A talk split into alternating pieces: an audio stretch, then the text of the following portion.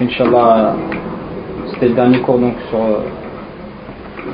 sur donc, euh, concernant ce séminaire sur euh, mon comportement est-il conforme à l'islam?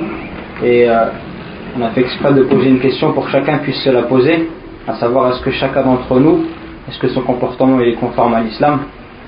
Donc on a essayé de traiter différents sujets. Donc maintenant que vous en savez un peu plus sur le comportement et sa globalité du fait qu'il englobe beaucoup de, sujets, eh ben, chacun se doit de faire sa propre autocritique, son analyse, pour savoir est-ce que son comportement est conforme à l'islam ou non. Et donc en résumé rapidement des cours, donc on a vu que la définition du comportement, ou que le mot khuluq en arabe, c'était plus que le comportement, mais c'était aussi l'habitude, la religion, la personnalité, et que l'islam, on l'a vu tout au long de ces cours, nous appelle toujours au meilleur comportement, que ce soit dans le Coran ou dans la sunna du prophète sallallahu alayhi wa sallam. Et les comportements sont de deux types, soit innés, soit acquis. Hein, inné, donc ce que la personne a naturellement acquis, euh, ça demande de faire des efforts pour pouvoir se corriger.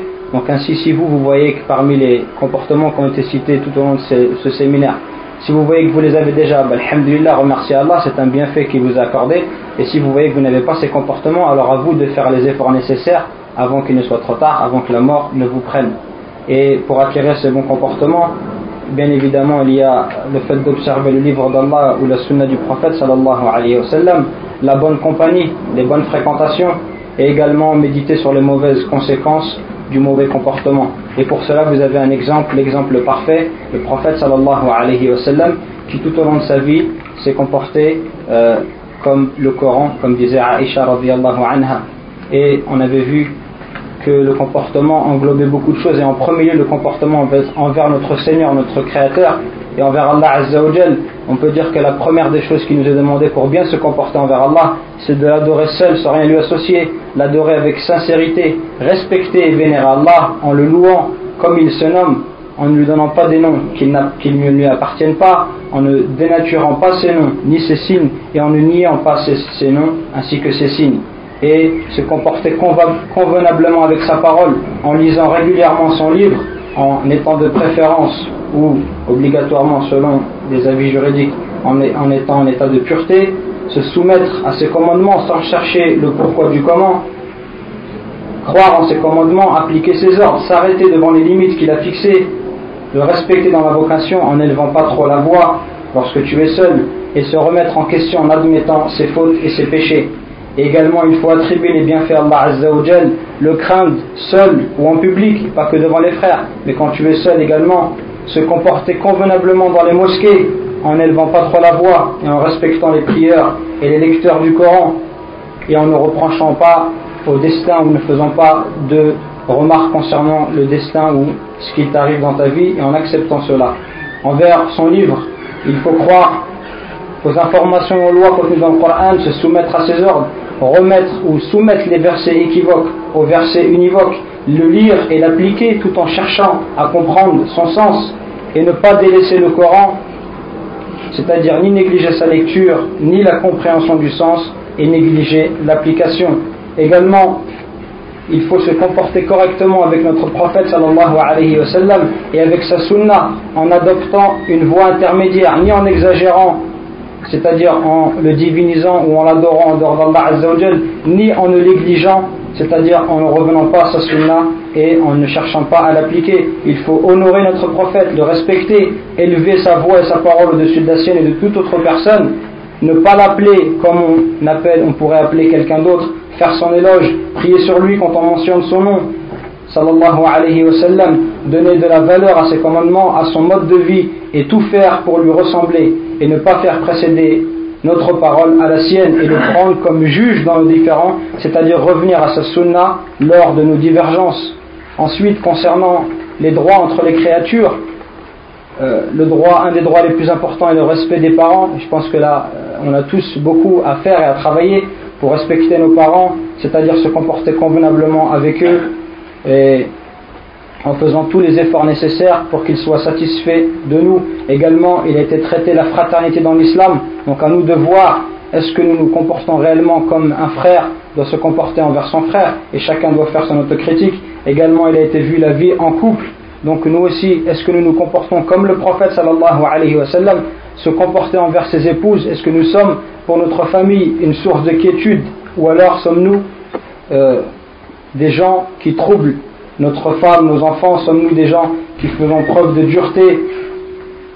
Donc également chacun doit faire son autocritique et savoir qu'il lui est demandé de vivre en couple avec miséricorde, quiétude, sincérité, amour, miséricorde et une bonne intention en ne négligeant pas le tawhid dans la vie en couple et savoir que le bon comportement que tu as avec ta famille, tu le fais pour Allah, pour qu'il t'agrée, pour qu'il te fasse rentrer au paradis. Le mariage est une tradition de tous les prophètes et une des raisons du mariage est la chasteté. L'union doit être basée sur le bien et tous les bons comportements, tous les bons caractères doivent être encore, doivent être encore plus mis en pratique avec les proches et les épouses et faire preuve de douceur, de tendresse et de gentillesse. Et enfin, on a vu euh, également, ou avant le dernier cours, on avait vu également le respect des voisins. Et là aussi, est-ce que nous nous comportons comme le prophète sallallahu alayhi wa sallam se comportait pour ses voisins en faisant preuve de bonté, de bienveillance. Et nous allons terminer concernant la da'wa, le fait d'appeler les gens à l'islam, ou plutôt le fait d'ordonner le bien et d'interdire le mal, en respectant donc tous les conseils que le frère vient de donner, en faisant preuve de douceur et de sagesse envers les, envers les gens que l'on appelle à la religion d'Allah Azzawajal. Il ne nous reste plus maintenant, et je dis plus maintenant alors que c'est peut-être ce qui est le plus difficile, d'appliquer tout cela, car la science qui n'est pas suivie d'action sera un argument contre nous, Yom al-Qiyamah, et comme disent les savants, le fruit de la science, c'est l'action. La science est comme un arbre et ses fruits sont les actes que tu vas faire. Donc euh, voilà pour ce séminaire. Donc à nous de faire les efforts pour changer notre image. Nous sommes tous des ambassadeurs de l'islam tous les jours dans notre quotidien, dans notre travail, avec nos familles, dans la rue. Donc à nous de faire les efforts nécessaires pour donner une bonne, image de l'islam, surtout si vous prétendez être ou comprendre la religion d'Allah correctement, vous attacher à la voie des pieux prédécesseurs, être attaché à la sunna du prophète sallallahu alayhi wa sallam, sachez que la sunna du prophète sallallahu alayhi wa sallam, c'est aussi avoir un bon comportement, donc à chacun d'entre nous de faire les efforts, et c'est pour cela qu'on a choisi ce thème-là, pour essayer de changer, même si c'est minime, de changer un petit peu les choses. Donc je termine en remerciant tous les frères qui sont venus, Abu Luqman, Abu Anas, Lakhdar, Sidati et Mourad.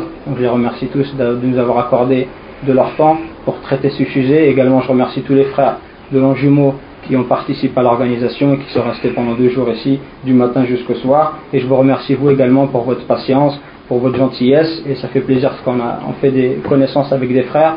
Donc on espère vous revoir, Inch'Allah, la prochaine fois. On va essayer de faire ce genre de séminaire euh, assez régulièrement. Tous ceux qui ont laissé leurs emails, Inch'Allah, seront prévenus. Et vous pourrez retrouver, Bismillah, euh, l'ensemble des cours, Inch'Allah, si tout le monde veut bien, sur euh, un CD très prochainement, Bidnillah. Donc je vous remercie et je vous dis Assalamu alaikum wa rahmatullahi wa barakatuh. Excusez-moi les frères, Inch'Allah. Hein, je vais, hein, je vais dire quelque part, Inch'Allah, je viens d'y penser, Inch'Allah. C'est que on a parlé de la science, la connaissance. à l'époque des pieux prédécesseurs de Salaf Salih, anhum, ils avaient une habitude, c'était qu'il ne faut pas oublier, c'est la bonne habitude. Ils disaient Ils apprenaient le bon comportement avant la science. Et celui qui n'avait pas le comportement, disait va apprendre d'abord le comportement et tu viens après apprendre la science. Parce qu'avec le comportement, tu sais aller chercher la science convenablement. Tu sais comment t'asseoir, tu sais comment questionner, tu sais comment faire. Mais sans l'adab, tu ne peux pas. Il y a un des grands élèves de l'imam Malik, euh, qui s'appelle euh, euh, Yahya ibn Yahya al-Laythi, si je ne me trompe pas. Il a étudié chez l'imam Malik, quand il a terminé, l'imam Malik lui a dit retourne chez toi pour enseigner. Et il lui a dit non, je veux rester à Médine pour apprendre ton comportement. Il a rajouté une année entière pour apprendre le comportement de l'imam Malik. Donc ça c'est un, point essentiel que pour vous dire aussi la place du comportement. Hein. Le comportement, et donc à leur époque, hein, le comportement avant que la personne vienne étudier euh, la science. On rappelle qu'on construit une mosquée, Inch'Allah, on fait appel à vos dons. Jazakumullah pour hier, pour les, les dons que vous avez donnés. Jazakumullah.